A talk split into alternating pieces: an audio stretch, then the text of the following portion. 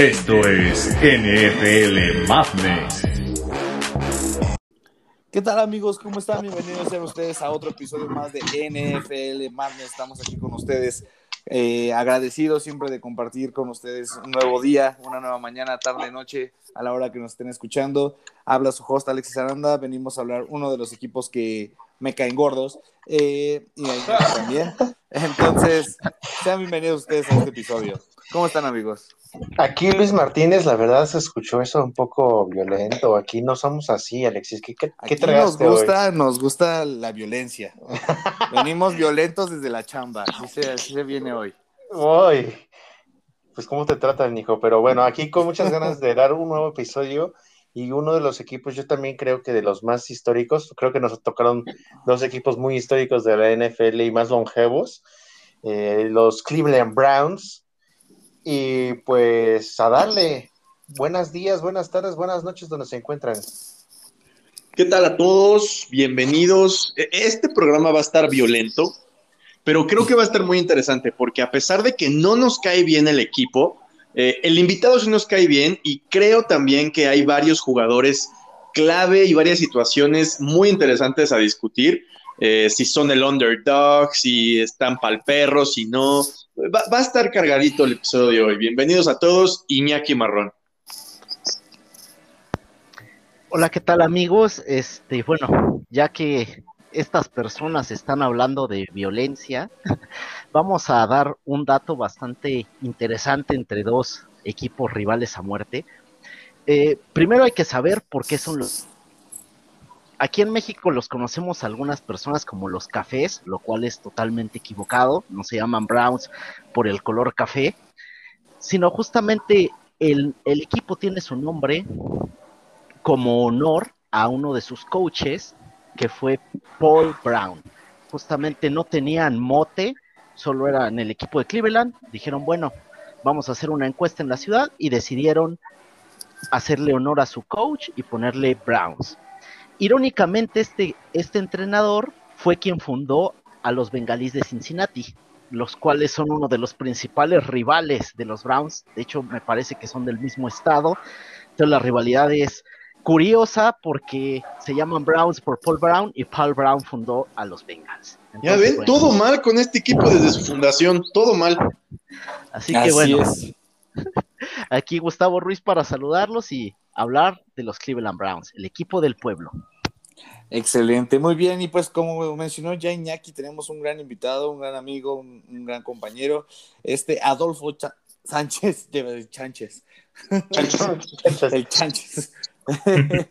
Perdón, amigo. ¿Cómo estás, amigo? Qué gusto tenerte por acá.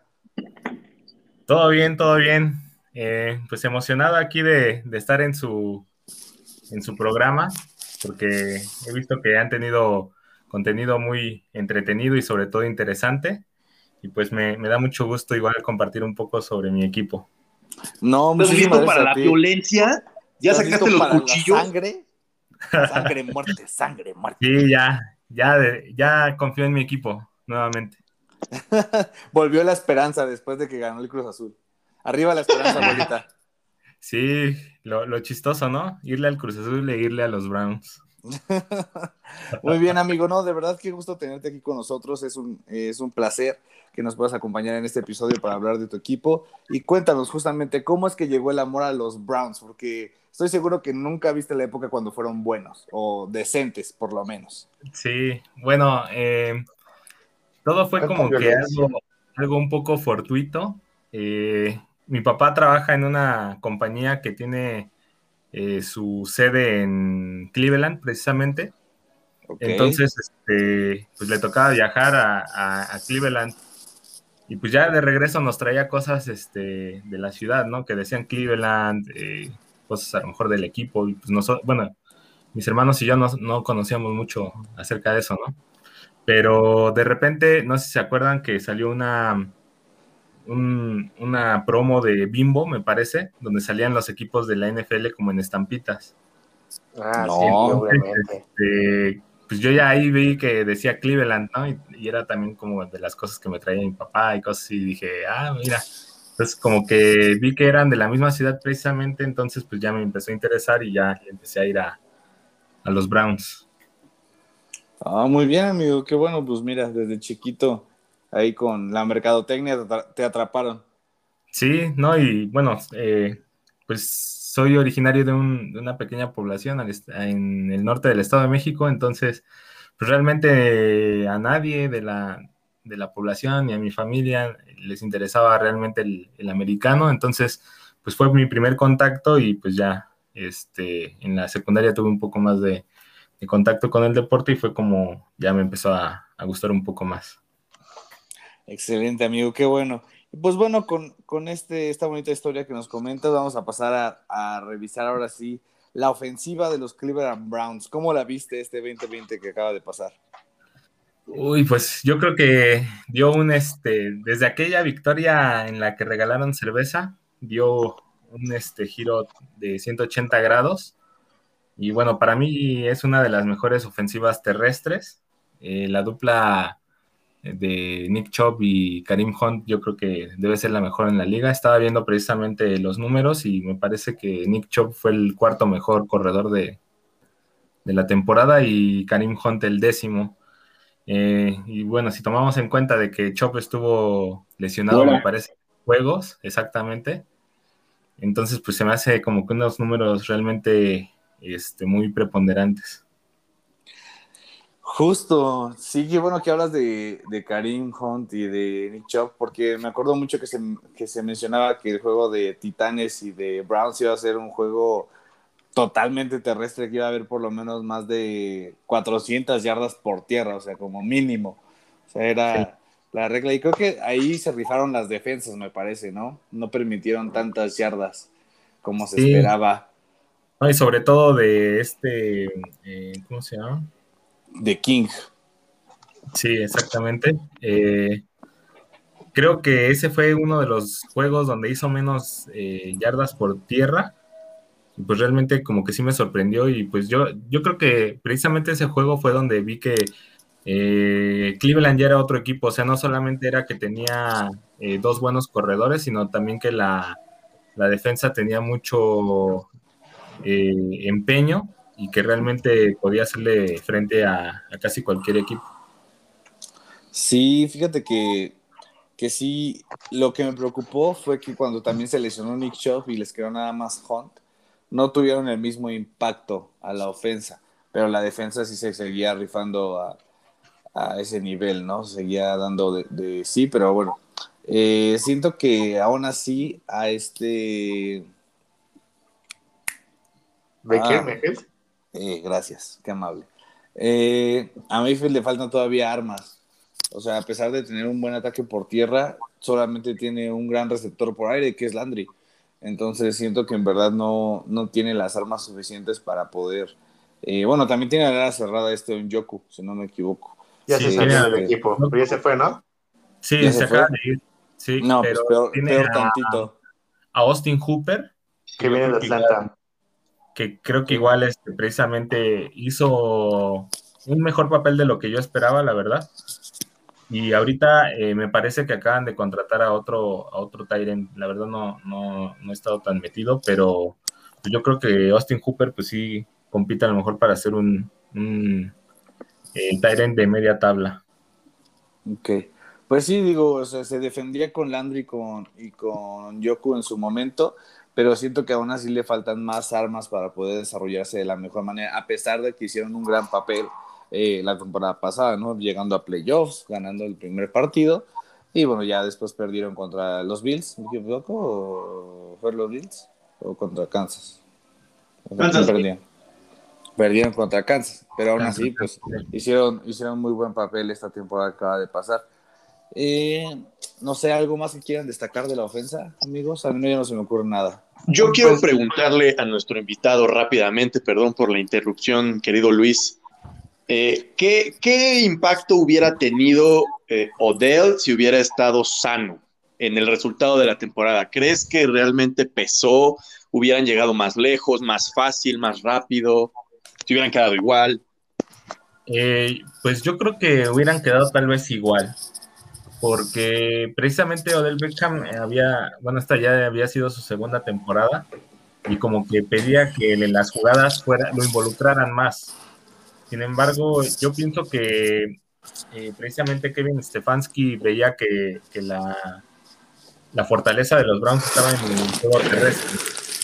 Entonces, eh, realmente cuando él salió, o bueno, salió lesionado, no vi un gran cambio en, en el plan de juego. Entonces, realmente lo que yo vi que era como lo que les faltó fue la, la defensa para poder a lo mejor aspirar a, a, más en la temporada, porque bueno, aquel partido contra Kansas City, yo, eh, a pesar de que no estaba Mahomes por eh, precisamente la lesión que sufrió al inicio del partido, eh, creo que sí tenía una, una gran oportunidad precisamente para, para pasar si no hubiera sido por la defensa, sobre todo la secundaria.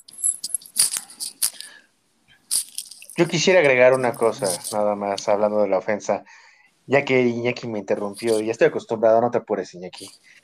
Eh, ah, como ven, siempre cito a este personaje de su programa que se llama The Hurt de Fox Sports, que se llama Colin Cohert, y habla mucho de, de los Browns y sobre todo de Baker Mayfield, que el equipo está diseñado para que él no, no meta la pata, por así decirlo. Tiene una de las mejores líneas, tiene dos buenos corredores, tiene a Jarvis Landry, pero también tiene a Odell Beckham Jr., que sin embargo creo que mejoró cuando Odell Beckham se lesionó porque ya no tenía que pasarle todo a él y ya no se sentía comprometido y podía repartir el balón mejor.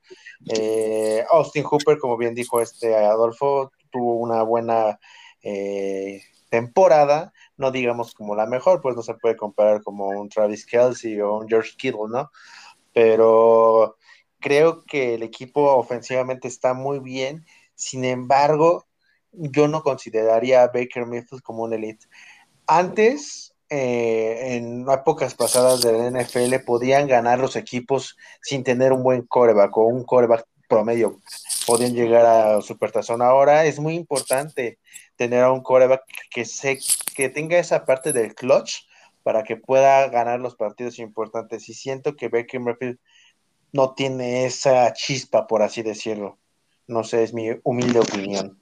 En realidad poco se habla de toda la reestructura que ha tenido, han tenido los Browns en la última década. Acuérdense que hace no... pinche primera selección, como no, güey? Eh, eh, por, eso, hace no más de cinco años estábamos viviendo, me acuerdo perfectamente, el día de Navidad fue el único partido que ganaron por ahí del 2015, si no mal recuerdo.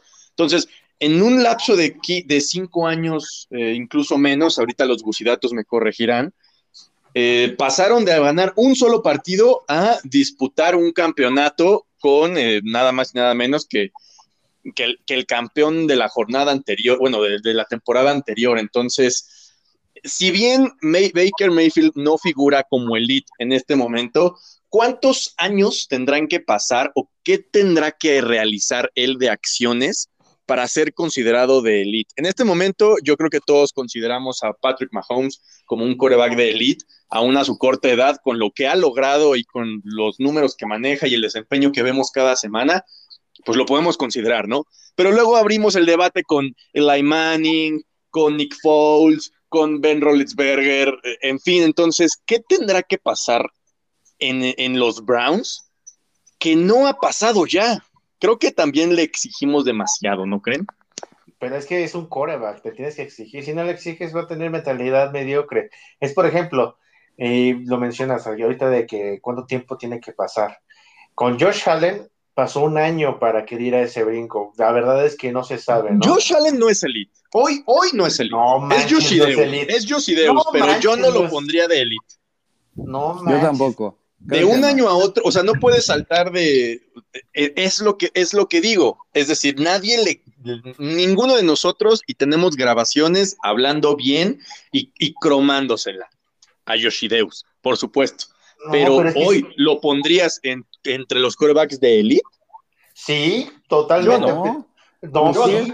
Gustavo, dile algo, por favor. Dame una razón. ¿Una razón? No manches, casi le saca el partido, más bien, le sacó el partido a los. Ah, no es cierto, no. Una temporada que tuvo e- extraordinariamente buena, ¿te hace coreback de elite? Por esa temporada. Lo dejo en la mesa. Adelante, Gusidat. A ver, gracias. bueno, yo que soy fan número uno de Yoshideus, excepto cuando despedaza a mis delfines, este, creo que es un coreback bastante bueno, pero para ser elite le falta nada más una cosa, que es regularidad. O sea, tuvo una buena temporada, ahora hay que ver que lo mantenga. Porque si no, pues solo va a ser de esos jugadores que tuvieron un chispazo y ya, ¿no? Entonces yo creo que nada más eso es lo que le faltaría a Yoshideus, un par de temporadas más a ese nivel para ya ser considerado elite. Porque elite es alguien que destaca sobre todos, pero a lo largo de su carrera, ¿no? No solo en una temporada. Es, bueno, eso es lo, el primer comentario respecto a Yoshideus, pero ya regresando a los Cleveland Browns, sí, la verdad es que en 2016 es cuando tuvieron esa temporada que mágicamente y de regalo de Navidad lograron vencer a los Chargers, que en esa época les encantaba ayudar a equipos muertos, evitaron que los Cafés se convirtieran en el tercer equipo en, en quedar 0-16 y a partir de ahí empezó la, la, reestructuración, ¿no? Tuvieron dos primeras selecciones, tuvieron una segunda selección y ahí fueron trayendo pues a Miles Garrett, a Baker Mayfield. De hecho, 2017 llega Miles Garrett, 2018 Baker Mayfield. Y creo que han ido armando bien su equipo, porque también hemos visto equipos que tienen primera selección, como los Raiders con Jamarcus Russell, y hacen una porquería. En cambio, los Browns sí tuvieron dos temporadas pésimas, por eso tuvieron sus primeras selecciones, pero fueron armando el equipo y han llegado a lo que pues tuvieron hoy, ¿no? Su primer victoria después de 20, de 20 años, me parece, o sea, casi como la máquina, se lograron su primer victoria en playoffs ante un rival divisional y que me parece que es el más odiado para ellos, si no es que son los Bengals. Entonces creo que fue un partido importante. Baker Mayfield no puede ser un coreback elite porque te hace 3.500 yardas en una temporada que podemos decir que es la mejor en su carrera. Es un coreback que te hizo 26 touchdowns. No puedes considerar elite a ese a un jugador con esos números, sobre todo teniendo el respaldo de, unos corredores impresionantes, porque ellos te quitan muchísima presión. Entonces, creo que es un coreback que cumplió, hizo muy buena temporada para las limitaciones que tiene, porque tampoco creo que algún momento llegue a ser elite. Tal vez si llega a una final de, de conferencia, un Super Bowl, pero donde él sea justamente el jugador que destaque, ya podríamos hablar de tal vez ser elite. Porque también si tu equipo es el que te lleva, pues no podemos decirlo, ¿no? Y también, bueno, quiero mencionar justamente, complementando lo que dijo nuestro invitado, y es que tiene razón, o sea, Nick Chop es un corredor impresionante, fue el cuarto corredor. Creo que, que sí lo podríamos considerar elite. A Nick Chubb. Ah, sí, Nick ah, Sí, sin problema. a Nick Chubb, definitivamente. De hecho, él fue el cuarto con mejor promedio de yardas por acarreo. Hizo 5.6 yardas por acarreo, lo cual es bastante bueno. O sea, realmente es complicado que un jugador tenga de por sí arriba de 4 yardas y él tiene 5.6. Yo creo que básicamente la ofensiva de los Cleveland Browns es, su ataque por tierra. Y nada más mencionando que tal vez le faltan armas por aire, porque solo tiene a Jarvis Landry y a Higgins, que anduvo destacando en algunos partidos, y en, y en Yoku, pero pues ya se fue.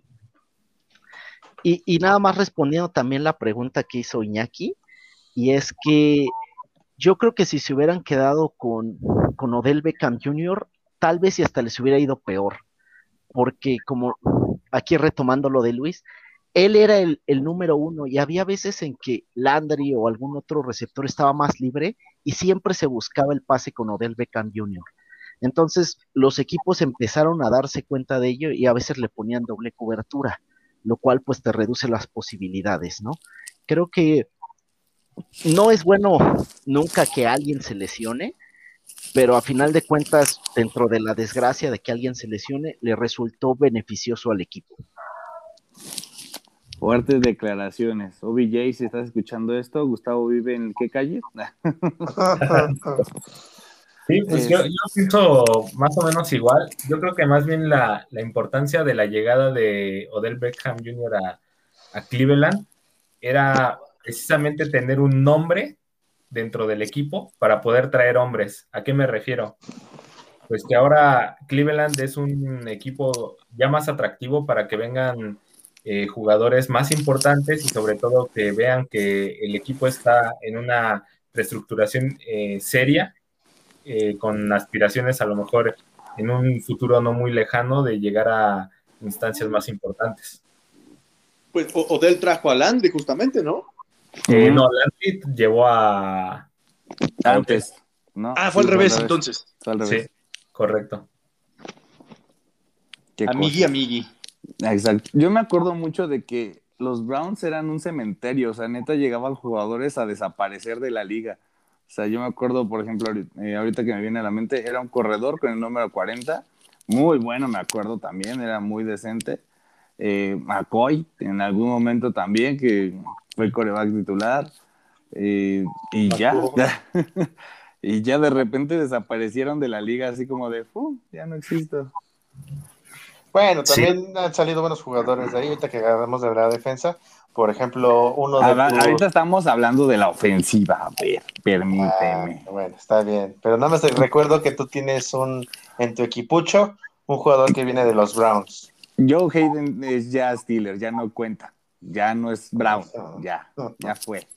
Es sangre sucia. Es sangre sucia, pero es sangre sucia que se quiere. es como Hermione, es nuestra Hermione.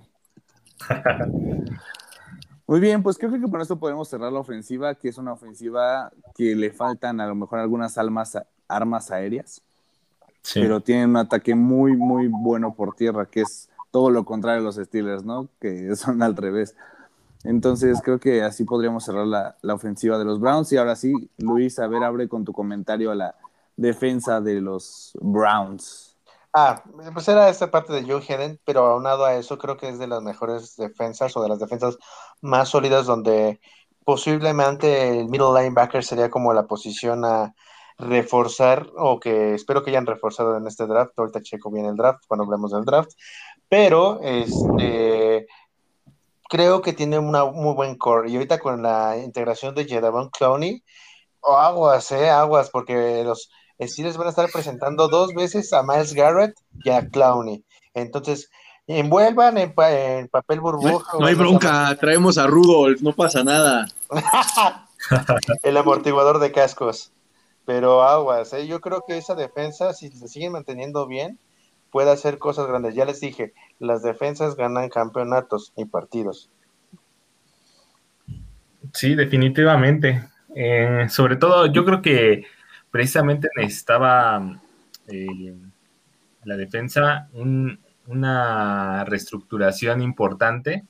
Ahorita, eh, precisamente en el draft, eh, trajeron o reforzaron la defensa.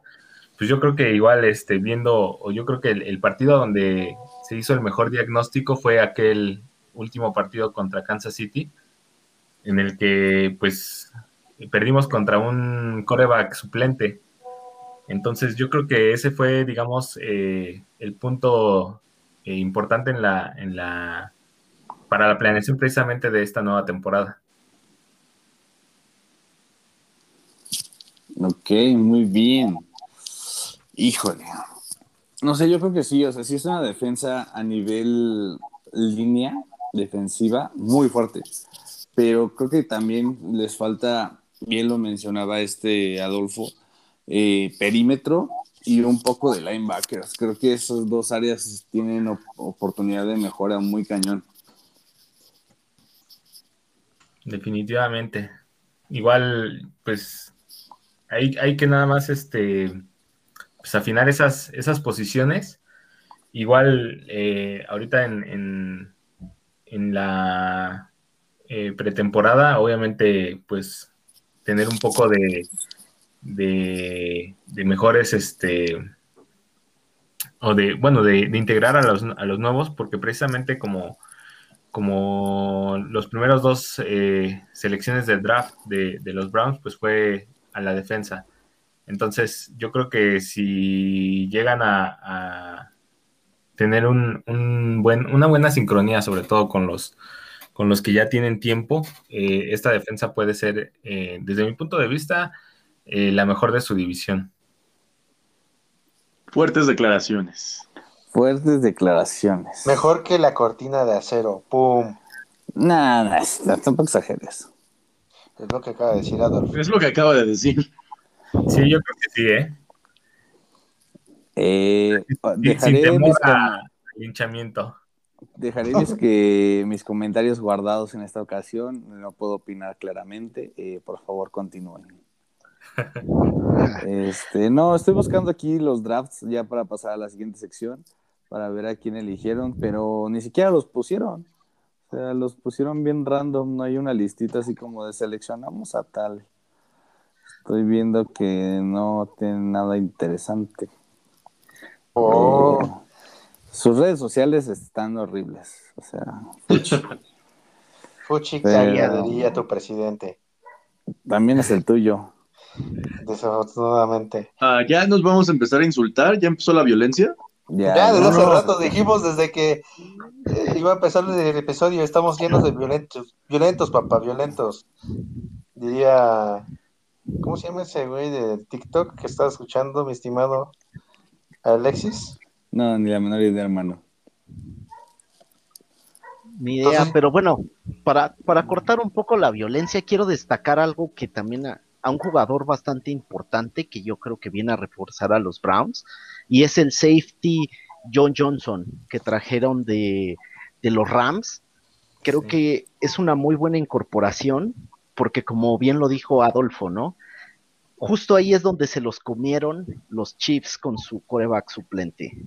Los, el safety, los profundos fueron los, pues una de las áreas de oportunidad que tenían los Browns y tanto la reforzaron aquí como la reforzaron en el draft, que ahorita hablaremos de eso. Entonces creo que los Browns sí pueden aspirar a ser la mejor defensiva de esa división en términos de que es una defensiva completa. La, cortina de acero creo que tiene muy buena línea, es una tal vez top 3 o hasta la mejor línea defensiva, perdón, de, de la liga, pero ya hablando de una de una defensiva completa con estas incorporaciones, los Cleveland Browns sí van a estar ahí, al menos este en el tema, ¿no? Permíteme, tenemos a Minka Fitzpatrick y Joe Hayden del, del perímetro. De linebackers ya hemos sufrido muchas bajas, no te puedo decir que tenemos muchos decentes, pero todavía tenemos buen perímetro. Minka viene de, de Fins y Hayden viene de los Browns y han sido muy buenas adiciones al team. Cameron Sutton, ya se fue, creo, pues no, lo, volvimos a seleccionar, pero era bueno.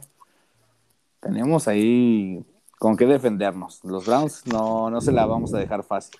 Pero justamente ahora sí, pasando a la sección de las posiciones que vinieron a reforzar los Browns, eh, tenemos a, la, a, la, defensiva para continuar con este tema. Tenemos a un cornerback, que fue su primera ronda. Su segunda ronda fue un linebacker. Eh, y tenemos una quinta ronda con un, otro linebacker interno eh, y otra quinta ronda con un safety, que creo que estuvo bien, o sea, en verdad su línea defensiva no necesitaba nada de selecciones y se fueron por dos linebackers y dos este, perímetros, que creo que, ah, bueno, no, si hay un tackle defensivo en la cuarta, perdóname, to, Togyai. Tommy Togyai, ajá, Togyai. Sí, están raros como pronunciar sus apellidos. Eh, pero bueno, o sea, creo que en realidad ese cuate no va a jugar. Ese cuate no va a estar dentro de, eh, de la defensa. Pero los linebackers y el corner y el safety creo que sí vinieron mucho a apoyar lo que estábamos comentando, ¿no? Que era reforzar su perímetro para las terceras y largo, para las segundas y largo y justamente los linebackers para que en el corazón de la, de la defensa sean aún más fuertes, que no solamente tengan una, una primera línea fuerte, ya que si te pasan esa línea, porque sabemos que hay eh, líneas ofensivas en la NFL que sin problemas pueden dominar a la, a la, línea de los Browns y a otras que han sido mucho más fuertes, por ejemplo, a un Aaron Donald, entre otros, a un JJ Watt, a un TJ Watt, eh, que sabemos que las pueden dominar. Eh, eh, qué mejor tener un cuerpo de linebackers disponible para que puedan hacerte las jugadas grandes, ¿no? De hecho, la segunda selección fue un estilo del draft, este Jeremiah Owosu Koromoa, que ha de ser de, de ahí de Hawái. Ajá. Este, porque fue ese, o sea, en su posición fue el mejor rankeado, fue rankeado a nivel global número 12 y lo seleccionaron en el número, en la segunda ronda hasta el 20, o sea, fue en la 52 más o menos, la selección 52 general, entonces te está diciendo de algo que dejaron en muchos equipos, a lo mejor porque no encontraron un, linebacker y como lo mencioné anteriormente, se necesitaba reforzar esta posición y yo creo que va a ser pieza fundamental si se adapta bien al sistema de los Browns. Entonces, aguas con esa defensa, como bien dijo Adolf, no dudo que sea la mejor defensa de la conferencia del norte, bueno, más bien de la división del norte de la conferencia americana. Entonces, aguas, aguas con esa defensa. Sí, totalmente. O sea, realmente creo que eligieron muy buenos jugadores, tanto el cornerback, este Newsom en la ronda 1, y sobre todo, como dices, Jeremiah fue totalmente un steal, porque de hecho muchos mock drafts lo ponían en los Raiders, que lo iban a tomar en la primera ronda. Sin embargo, también hay, que mencionar que a pesar de que este linebacker es bastante ágil y rápido, tiene algún un problema de salud y de hecho por eso es que cayó en el, en el draft. Se, dice que tenía un, problema este, relacionado al corazón, pero que bueno, ya fue tratado y, al parecer este, no va a representar problemas en su, en su carrera profesional, pero seguramente por eso algunos, este, bueno, no algunos, prácticamente todos los equipos este, decidieron no tomarlo y asumir este riesgo, ¿no? algo similar a lo que le pasó a Justin Fields. Entonces, creo que mientras este jugador esté sano, es bastante buena alternativa para los Browns.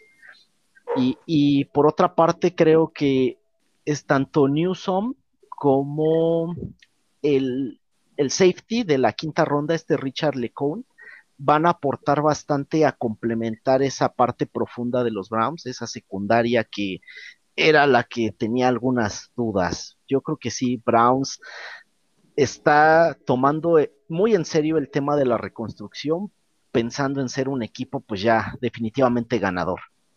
Sí, yo creo que igual eh, precisamente era lo que le faltaba para ser a lo mejor tomado en cuenta como uno de los equipos contendientes, eh, precisamente porque pues ahora ya tenemos sobre todo igual un, un este, excelente entrenador que ganó el, premio de mejor entrenador de la temporada pasada. Entonces, creo que ya con estas nuevas adiciones eh, dan un paso adelante para a lo mejor hacer lo que hace unos años, obviamente guardando sus, eh, su, distancia un poco de los Kansas City Chiefs, ¿no? Eh, que cada temporada pues iban acercando un paso más, un paso más, hasta que pues llegaron a ser el equipo que actualmente son. Pues sí, creo que ahí van, ahí van los Browns, la verdad que no me agrada esa idea, pero estuvieron muy peleadas las posiciones esta temporada entre el primero y el segundo, entre los tres equipos que eran eh, Baltimore, Browns y los Steelers. Entonces sí siento que esta división cada vez está volviendo mucho más competitiva y nada más porque eh, nuestro querido amigo eh, se lesionó, pues creo que le, pegó una desventaja a los Bengals, ¿no? Pero al final de cuentas, si ellos logran también eh, compaginar un gran equipo con este gran quarterback que tienen, que es una joven promesa, pues va a ser igual un equipo contendiente y esta división siento que va a ser de las más peleadas en la NFL. O sea, siento que va a ser una división muy reñida, una división que va eh, a variar demasiado en, qué equipos van a llegar a, a los playoffs. Entonces, pues sí va a estar rudo esto y creo que se va a poner bueno. O sea, se va a poner mucho más interesante de lo que ya se pone esto debido a los, a los refuerzos que se trajeron en el draft por, por los tres equipos, ¿no? Y ahora sí, amigos, eh, Iñaki, por favor, me regalas quién presenta la siguiente sección. La siguiente sección es patrocinada por Cervecería Sonot el manjar de los dioses. Muchísimas gracias, amigo, te lo agradezco. Y bueno, la primera pregunta que tenemos para ti, nuestro invitado, es, ¿los Browns lograrán mantener el ritmo que tuvieron la temporada pasada? ¿Tú qué opinas? Pues yo creo que van a ser mejores esta temporada. Ah, fuertes declaraciones. Ah. Yo, yo, yo, yo, digo que se haga una este apuesta. No, no, que se haga una apuesta en este, en este momento entre Iñaki y Alexis contra Adolfo de quién va a ser el primer lugar de la NFC Norte. ¿Jalan o no? O, se o les da miedo, les da frío. en primer lugar van a ser los Baltimore Ravens. Todos pierden. Todos pierden. no, yo creo que primer lugar va a ser obviamente los Browns. Oh. Pittsburgh y tercero Baltimore. Mira, yo, no, sé, yo no sé los demás. Yo solo sé que papá arriba de mamá. vaya, vaya, esto se está poniendo. ¿Qué? Estamos hablando de familiar, hermano. Este, todos los comentarios mencionados por Iñaki serán eh, borrados en este momento. eh, delfincitos, por favor. Vamos a poner delfincitos. No, pues es que la verdad es que, o sea, si mantienen el ritmo que tuvieron la temporada pasada, creo que va a volver a ser una, una, división muy peleada que se va a definir en el último partido otra vez. El último partido va a volver a definir quién va a quedar en primero y en segundo. Y la neta, los Steelers les regalaron el último. Jugaron con el último equipo. Ah, X. ganaron y pasaron y lo sacaron de playoffs aparte. Sí, ya sé, no manches, ese juego ya ni me lo recuerdes. Yo estaba, estaba a punto de tirar mi tele en ese momento. Neta, ya, no quería verla. Ve, el efecto dominó por decir, ay, vamos a jugar con esta este, banca. Mira, hicieron que pasaron y lo sacaron. O sea, todo mal con los Steelers, ¿eh? No, todo empezó mal cuando Pouncy voló un centro. Voló un centro en la primera jugada, hazme el favor. Sí, empezó muy mal. Pero, pero, este, no, sigo sin escuchar cuál es la apuesta. Iñaki ya dijo su orden, Adolfo ya dijo su orden, faltas tú, Alexis, ¿y cuál va a ser la apuesta? Steelers, Ravens, Browns. Steelers, Ravens, Browns. Oh, ok. Todos son diferentes. ¿Les parece dos, dos chelas de cervecería Sonot, ya que esta sección está patrocinada por ellos? Que no, que no de frío, un six. Un six, oh, ok, un six, ok. Los que pierdan le dan un six cada quien a que gane. Jalo. Sí, vale. Oh, va. Aquí está grabado, aquí está dicho. Interventor, este Gustavo, se dijo aquí. Se tenía que decir y se dijo. Exacto. Muy bien. Eh, bueno, ya cerramos la pregunta con una apuesta, que estuvo muy extraño esto, pero eh, de acuerdo, la segunda pregunta para ti, Adolf, es, ¿Baker Mayfield va a ser mejor que el año pasado? ¿Qué opinas?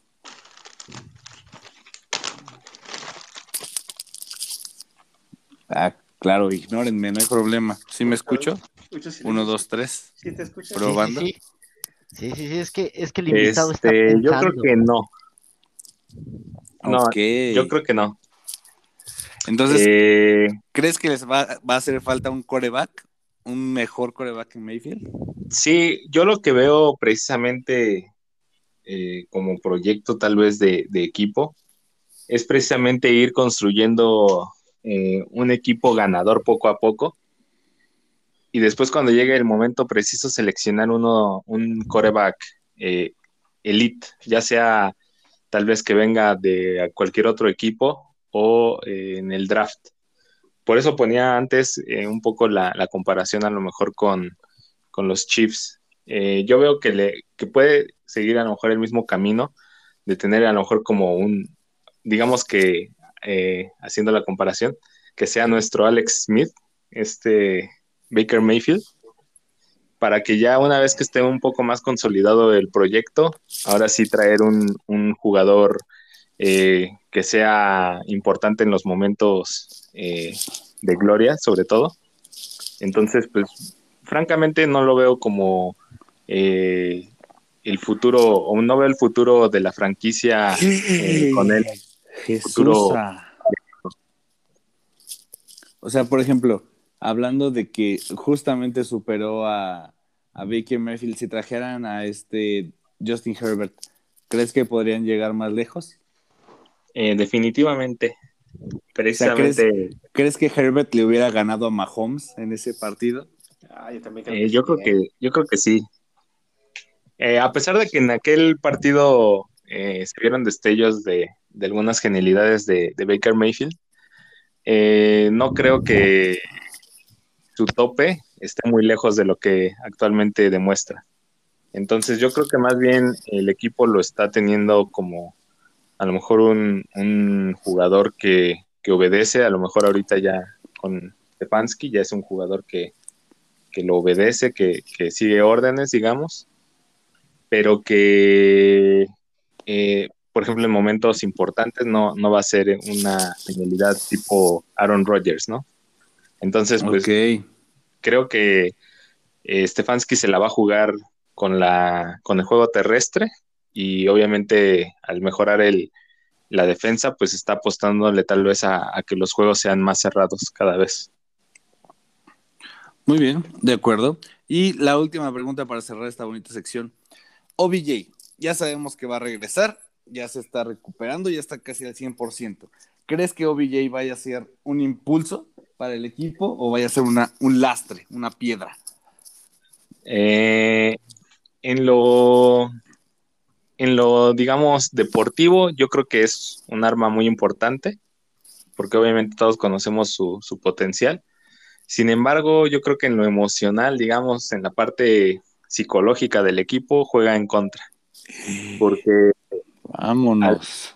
querer ser este protagonista, tal vez ser aquel eh, que fue en, en Gigantes, que a pesar de que era un equipo, pues, digamos, regular, no, digamos eh, malo, este, pues sí aportaba mucho al equipo, ¿no? Y en, ocasiones era pues, sobre todo un, jugador para la tribuna.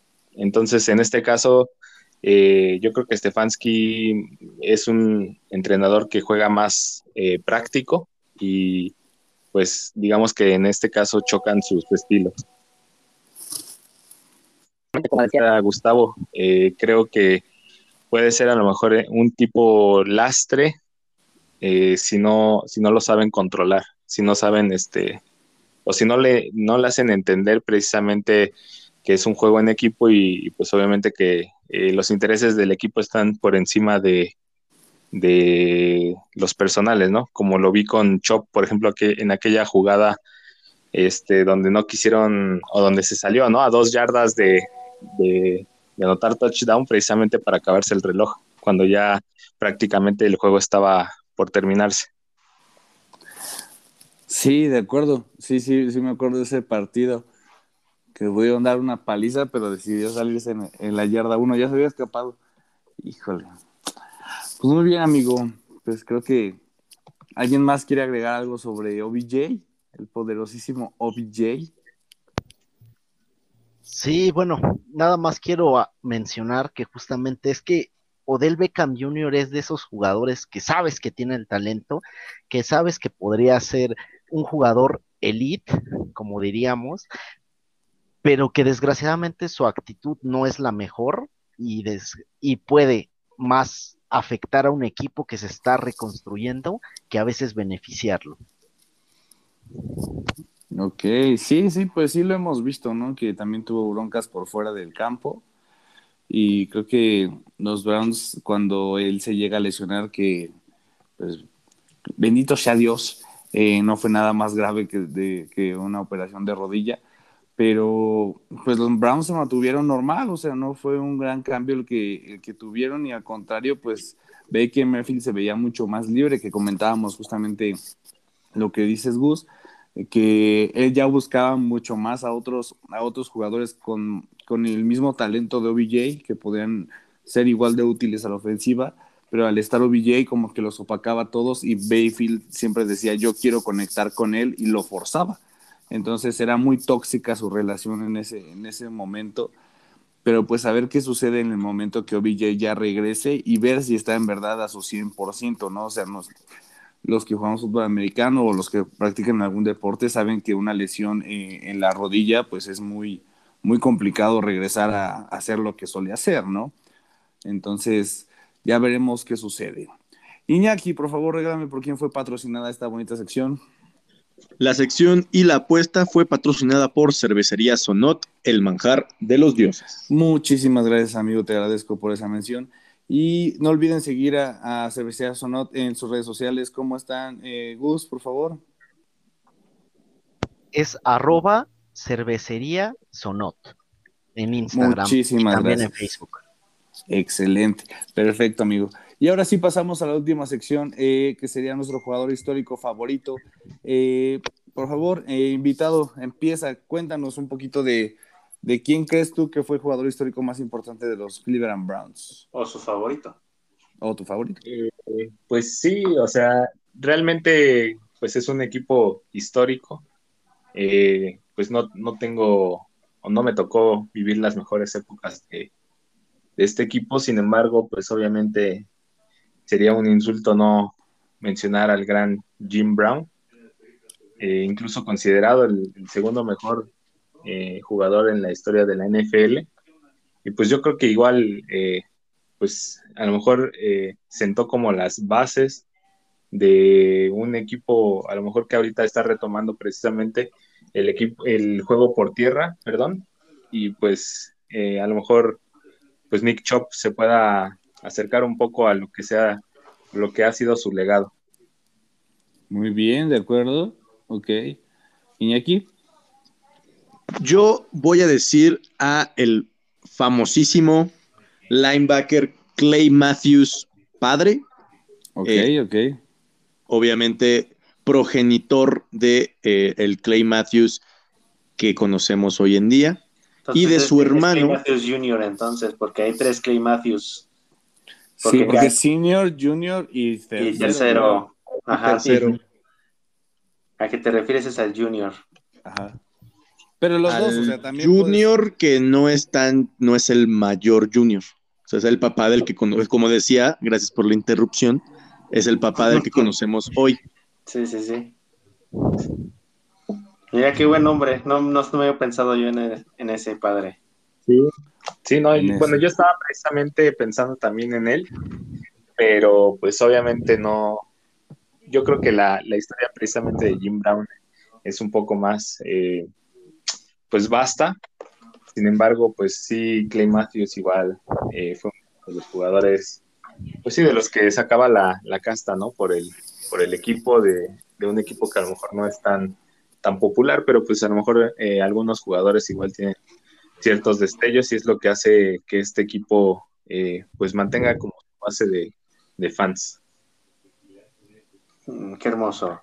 Yo la verdad es de que no conozco otro más que a Jim Brown, pero voy a hacer dos menciones a películas. Una que ya hemos hablado aquí, que hablan de los Browns, que es la de Draft Day, se la recomendamos otra vez, y otra donde sale actuando este Jim Brown en la de Any Given Sunday o un juego, este, un domingo cualquiera, perdón.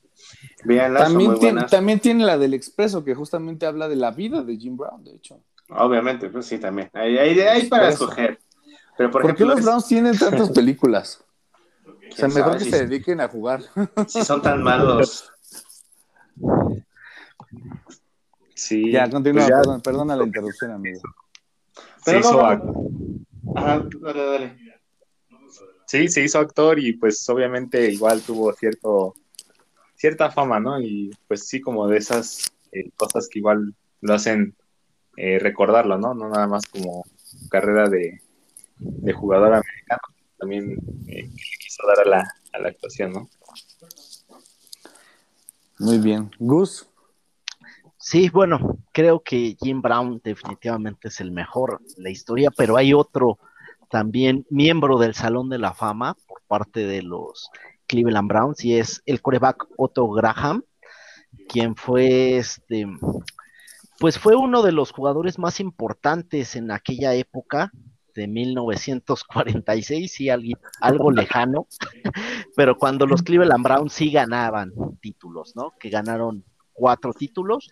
De hecho, gracias a este jugador, pues los Cleveland Browns es uno de los, bueno, más bien es el equipo más ganador de la ciudad, a pesar de, de que no ha llegado eh, en un Gusidato, no ha llegado a un Super Bowl, es uno de los cuatro equipos que no ha llegado a Super Bowl, pero bueno, en aquellas épocas eran bastante ganadores con este miembro Otto Graham, quien de hecho sigue siendo el el jugador con más touchdowns en la historia de Cleveland, con 174, y es el segundo jugador con más yardas aéreas, con 23.584 yardas. Pues ok, muy bien, muy bien, me agrada. Yo voy a mencionar a otro corredor que también viene de la Universidad de Syracuse, igual que Jim Brown, y va a ser Ernest Davis, Ernie, alias Ernie. Ernie Davis, que jugó en el 45, en su momento en los 60 con los Cafés de Cleveland, y fue el primer jugador negro en ganar el Heisman. Entonces, eh, creo que también hizo, tuvo una gran historia, igual que Jim Brown. Entonces, ah, creo que de hecho el expreso no sé si es de Davis o si es de Jim Brown. Ya no me acuerdo. Híjole. Sí, no tengo ni idea. No me acuerdo, no me acuerdo. Pero, este, pues yo, yo para mencionarlo, digo, no son muchos tampoco los que conozco, eh, pero su nombre me sonó por alguna razón, entonces me parece que es un jugador importante, es un jugador que, que trascendió también. Como siempre, los, los Browns se han, se han caracterizado mucho también por, por tener grandes corredores en, en, su historia y por ser de los equipos también más longevos de, de la NFL, ¿no? Con más años. Entonces, tienen jugadores muy históricos, digo, no han sido los mejores jugadores, pues como dice Gustavo, no han llegado a ganar un, un campeonato antes de que fuera la NFL o un Super Bowl ya en la época del Super Bowl, eh, pero son un, son un equipo histórico en una ciudad, eh, pues como dice Gus, con no, eh, ¿qué otros equipos tiene Cleveland?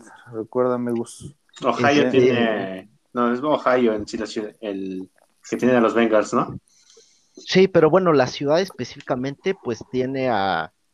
Ah, no me acuerdo cómo se llaman ahora, porque antes eran los Indians, el equipo de béisbol. Ah, el de béisbol, ok, sí. Ajá. Ah, los Cavaliers. Los Cavaliers. Los Caps. ¿A poco los Bengals son de... No, Ohio. No, son Cincinnati, pero es Ohio. Ajá, son del mismo estado, pero obviamente no la ciudad. ¿Qué les pasa? ¿Por qué les gusta poner equipos tan cerca? Igual hay muchos temas ahí.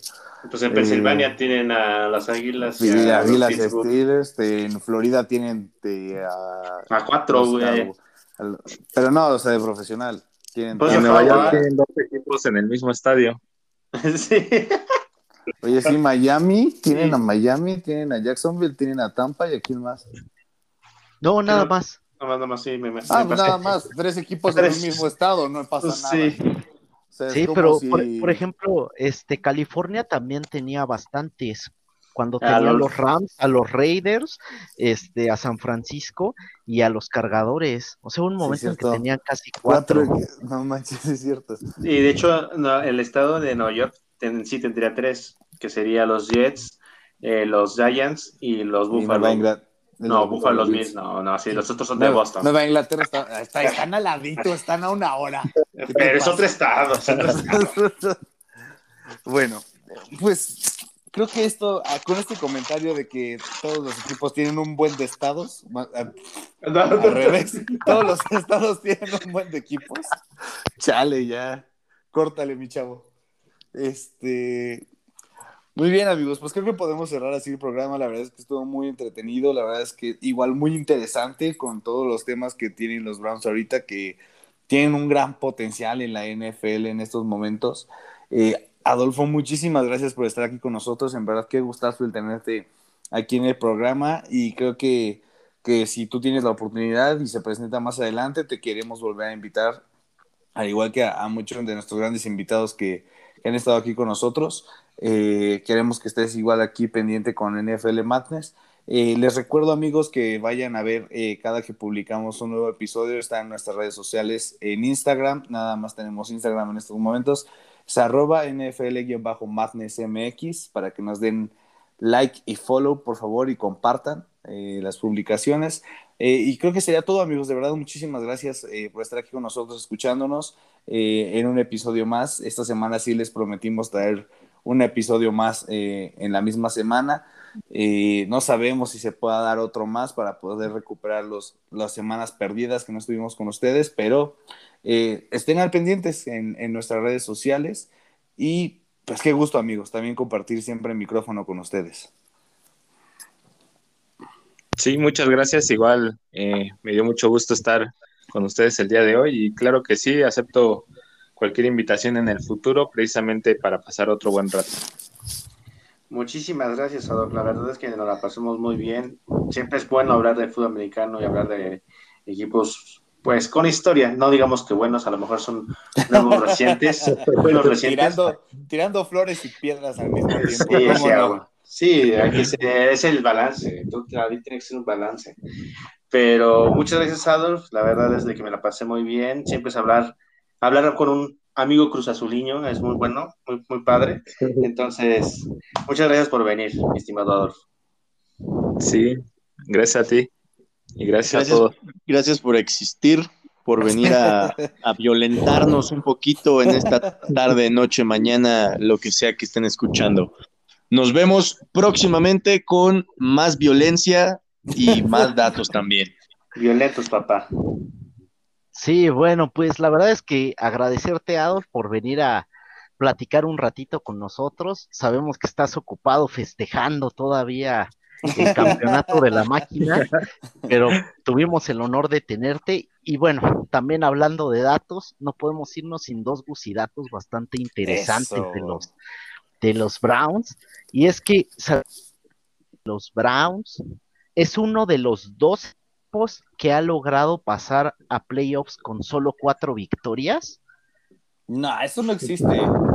Sí, sí, y es que en la temporada de 1982 hubo una huelga de jugadores, por lo que la temporada se recortó a nueve partidos y los playoffs se extendieron, pasaron ocho equipos por cada conferencia y los Cleveland Browns quedaron en octavo de la americana con 4-5 por lo que calificaron, pero bueno, fueron eliminados luego, luego por los Raiders de Los Ángeles en ese tiempo. Y el otro bucidato bastante interesante es que los Cleveland Browns fueron el primer equipo en anotar una conversión de dos puntos en 1994. Wow, eh, ambos datos están impresionantes. Me, me, gustaron estos datos. Están buenos. Con los bucidatos sobrevivimos, la verdad. Sí, vivimos de, vivimos de la fama de Gustavo, es la verdad. Pues muchísimas gracias amigos a todos y cada uno de ustedes eh, y también a ustedes, nuestros, nuestros escuchas. Muchas gracias por acompañarnos siempre eh, en estos episodios cada semana, cada semana que se puede. Recordemos que pues chambeamos todos, la vida a veces no nos da. Entonces siempre es un gusto poder compartir, aunque sea un espacio de, de una horita aquí con ustedes amigos. Muchas gracias y esto fue NFL Madness. Hasta luego.